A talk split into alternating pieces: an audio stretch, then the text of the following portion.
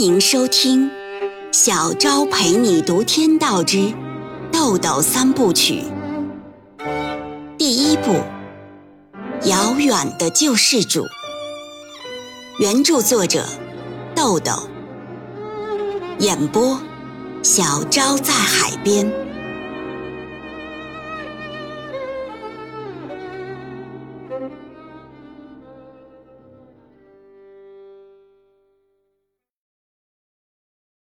第三章，选帝侯大街是柏林最繁华的商业大街。长长的林荫大道上，世界名牌商店林立，餐厅、剧院、咖啡馆、电影院应有尽有，让人流连忘返。索林特博彩公司大楼就在这条商业大街上，这座六层大楼已经有四十多年的历史。虽几度兴衰易主，但一直沿袭了经营博彩业的传统。大楼从一楼到四楼全都是营业区，以赌场为主业，辅助经营客房、酒吧和饭店。公司的会议室设在六楼的办公区，会议室有两百多平方米，私募基金的清算分红会议就在这里举行。索林特公司在会议室走廊两端的入口布置了四名保安，会场里的气氛沉闷而严肃，这与选帝侯大街的繁华形成了两个完全不同的世界。私募基金的十一名当事人全部到席，他们分别代表的权利是：受托方丁元英受托资本一千七百万马克。一千八百九十二万美元，兑换币种后到账两亿三千二百六十六点四万元人民币。风险担保方：柏林索林特博彩公司董事长詹妮担保金三百八十万马克。柏林中华园餐饮公司董事长郑建石担保金五十万马克。北京正天商业大厦总经理韩楚风的私人代表李志江担保金四十五万美元。资本委托方：柏林尼特斯勒国际投资公司代表格尔斯曼委托资本八百五十万马克。波恩圣米戈金融投资公司代表恩格委托资本四百八十万美元。柏林 MTD 信托投资公司代表库兹曼委托资本四百万美元，柏林 STYL 风险投资公司代表贝克委托资本七百万马克。会议由风险担保方代表 Jenny 主持，她三十五岁，金发蓝眼睛，出身名门，柏林大学法学硕士，商业管理学博士。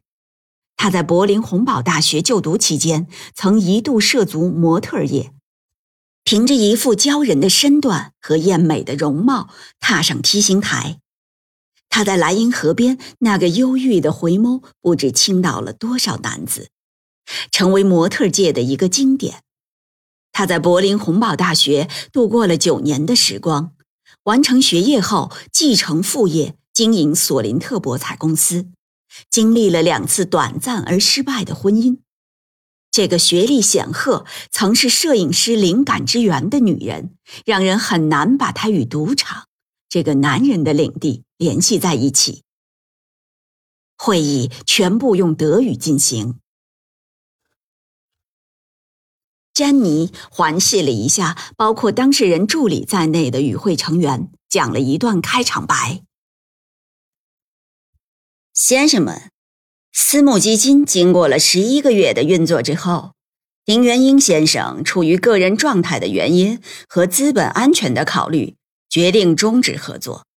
这当然不是我们期待的结果。我作为风险担保人，对此深表遗憾。下面，我们请受托方代表肖亚文小姐宣布经营状况和分红。肖亚文站起来。礼貌地向与会者点头行礼，用流利的德语讲道：“根据协议呢，私募基金在北京、上海和深圳三个城市、六个证交所建立了代理账户。进入中国 A 股市场的资金和利润，全部都由投资方代理直接监管。受托人的每一道指令和投资方的每一笔交易，都得到了各方代理的确认和记录。经过十一个月的经营，扣除兑换币种、汇款、开户、交易等等九项成本。净利润是四千二百八十万马克，现已存入索林特博彩公司的账户待分配。接着，肖亚文将分配文件表给每人面前发了一份，分配数字为：私募基金利润四千二百八十万马克，私募基金投资回报率百分之八十二，投资委托方集体预分四千二百八十万。乘以百分之六十分成比例，等于两千五百六十八万马克。投资委托方投资回报率百分之五十点三五。投资委托方各资本分红：柏林尼特斯勒国际投资公司四百二十八万马克，波恩圣米戈金融投资公司四百三十五万马克，柏林 MTD 文化投资公司。三百六十二万马克，柏林 STYL 风险投资公司三百五十二万马克，受托人丁元英预分四千二百八十万乘以百分之四十分成比例等于一千七百一十二万马克，丁元英可支配利润一千七百一十二万马克，丁元英支付风险担保方。一千七百一十二万乘百分之七十等于一千一百九十八点四万马克。风险担保方风险投资回报率百分之二百三十九点七。风险担保方各资本分红：柏林索林特博彩公司董事长詹妮一千一百九十八点四万乘以百分之七十四点五担保份额等于八百九十二点八万马克。柏林中华园餐饮公司董事长郑建石一千一百九十八点四万乘以百分之九点八担保份额等于一百一十七点五万马克。北京正天商业大厦总经理韩楚峰一千一百九十八点四万乘以百分之十五点七担保份额等于一百八十八点一万马克。丁元英分红五百一十三点六万马克。Jenny 说。先生们，这份分红数字全部经过各方会计师的核对和签字。如果你们没有其他方面的异议，请你们在文件上签字。我们现在就办理付款。没有人提出异议，所有当事人都在各自面前的文件上签了字。签字后的文件马上被索林特博彩公司的工作人员收走了。这时。尼特斯勒国际投资公司代表格尔斯曼举手示意发言。他说道：“我想请问丁先生，私募基金在业绩最好的状态下终止合作，是否受到了外力作用啊？”丁元英中等身材，略显消瘦，穿一套深灰色西装，严肃的神态里显露出几分憔悴。格尔斯曼的问题是他意料之中的事。他平静地答道：“没有。”格尔斯曼说：“首先，我要感谢詹妮小姐和两位先生的风险担保，这使我们的投资成为可能。但是，我们不是为了一个无足轻重的目的而参与基金，是要探讨某种可能。而本基金百分之八十二的利润率已经证明了这种可能。”丁元英用流利的德语说：“协议第七条规定，本基金不规定合作期限，以保证委托方在亏损接近百分之十担保底线时可以及时撤资，以保证受托人在状态不佳时可以及时停业。” MTD 信托投资公司代表库兹曼耸了一下胖胖的肩膀说：“哦。”一夜风流，丁元英解释道：“本基金从融资到运作的特殊性，决定了它在法律上的真空地位。这种投机而尴尬的特性，也决定了它不适合男婚女嫁。格尔斯曼说：“有人说，中国股市不像是一个融资市场，而更像是一台 取款机。丁先生是为数不多的掌握取款机文化密码的一个。”而他通过与我们的合作，获得了原始资本，也获得了规模资本的号召力。我们不是为了一个无足轻重的目的而参与基金，丁先生，也不是为了一个无足轻重的目的而终止合作。我们并不拒绝重新讨论合作规格和条件，但是，如果丁先生的行为有悖商业道德，那将有损他的个人声誉。如果丁先生不能证明其决定的公益性，那么现在的情况完全适用第二十一条款。我提议进行表决。私募基金合作协议的第二十一条是担保条件条款，原文为：受托方在盈利前景看好且获取一千万元人民币以上的资本积累。而单方面提出终止合作的，经超过三分之二以上的资本代表表决认为受托方存有不道德的商业动机，担保方保留根据协议冻结受托方资本的权利，冻结期限最短不少于两年，最长不超过三年。詹妮说：“先生们，认为受托方存有不道德商业动机的，请举手。”投资委托方的代表都举手了，担保方只有郑建石一人举起了手，詹妮、李志江、丁元英三人没有举手。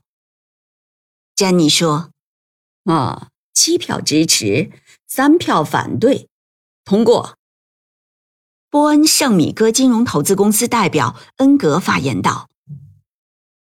我提议由尼特斯勒公司代表私募基金投资方监督受托方的资金冻结。这个提议全票通过。恩格接下来又发言道：“丁先生在辞去世界经济周刊研究员的时候签过一份协议，限制你在五年内。”不能从事同一行业，为此补偿了你十五万马克。虽然你没有接受这笔钱，但是为了丁先生的声誉，我们希望你做出必要的承诺，并为此补偿你十八万马克。令人意想不到的是。格尔斯曼的助理随即拿出六塔马克现金和一份事先拟定的商业利益保护协议。那六塔现金一看就是代表了六个投资人，每家出资三万马克。郑建石插言道：“这显然是预先预谋好的，先生们，你们过分了吧？”郑建石四十三岁，出生在波恩，祖籍安溪，信奉佛教。身兼欧洲华人协会常务理事、德国福建同乡会秘书长、柏林安溪茶叶商务会会长等职，在不来梅开有中华园分店，另在柏林经营一家安溪茶艺馆，还有一家名为斯雷特姆的贸易公司，在欧洲闽南系华人圈里是个小有名气的人物。他在丁元英留学期间，两人因茶道而相识，因讨论佛教而为友。丁元英拿起协议看了一遍，提笔划掉补偿条款，签上名字，然后站起来说：“我这个人还没有重要到可以用个人声誉来评价的程度。我很荣幸能与在座的先生们合作。”我恳请先生们能同意我从冻结的资金里拿出十三万六千马克的零头，给我留口饭钱。丁元英说完，将现金和协议递给了格尔斯曼。格尔斯曼接过协议，看了看签名，困惑地说：“呵呵，我想我们没有理由不同意吧？嗯。丁元英坐下，会议室里呈现一阵不和谐的沉寂。詹妮平和地问：“先生们，你们还有什么问题吗？”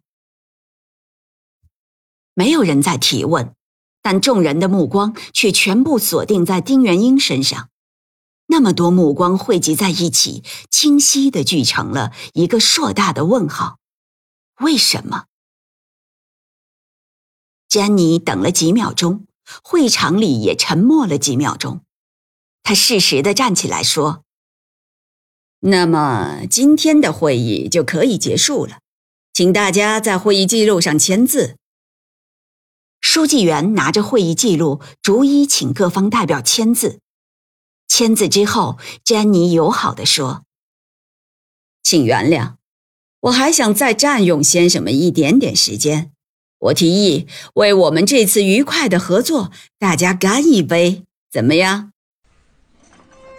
早有准备的工作人员闻声而动，转眼间几个餐厅侍应每人拖着一盘子红酒走进会议室，恭敬地给每位女士和先生们送上一杯红酒。詹妮举起酒杯说：“为我们愉快的合作，也为我们有机会再次合作，请大家干杯！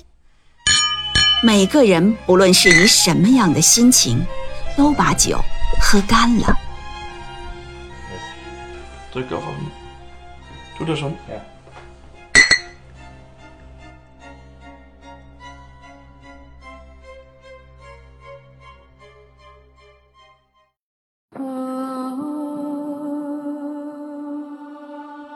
每晚八点，小昭陪你读《天道之豆豆三部曲》，每天更新一集，欢迎您的收听与订阅，我们不见不散哦。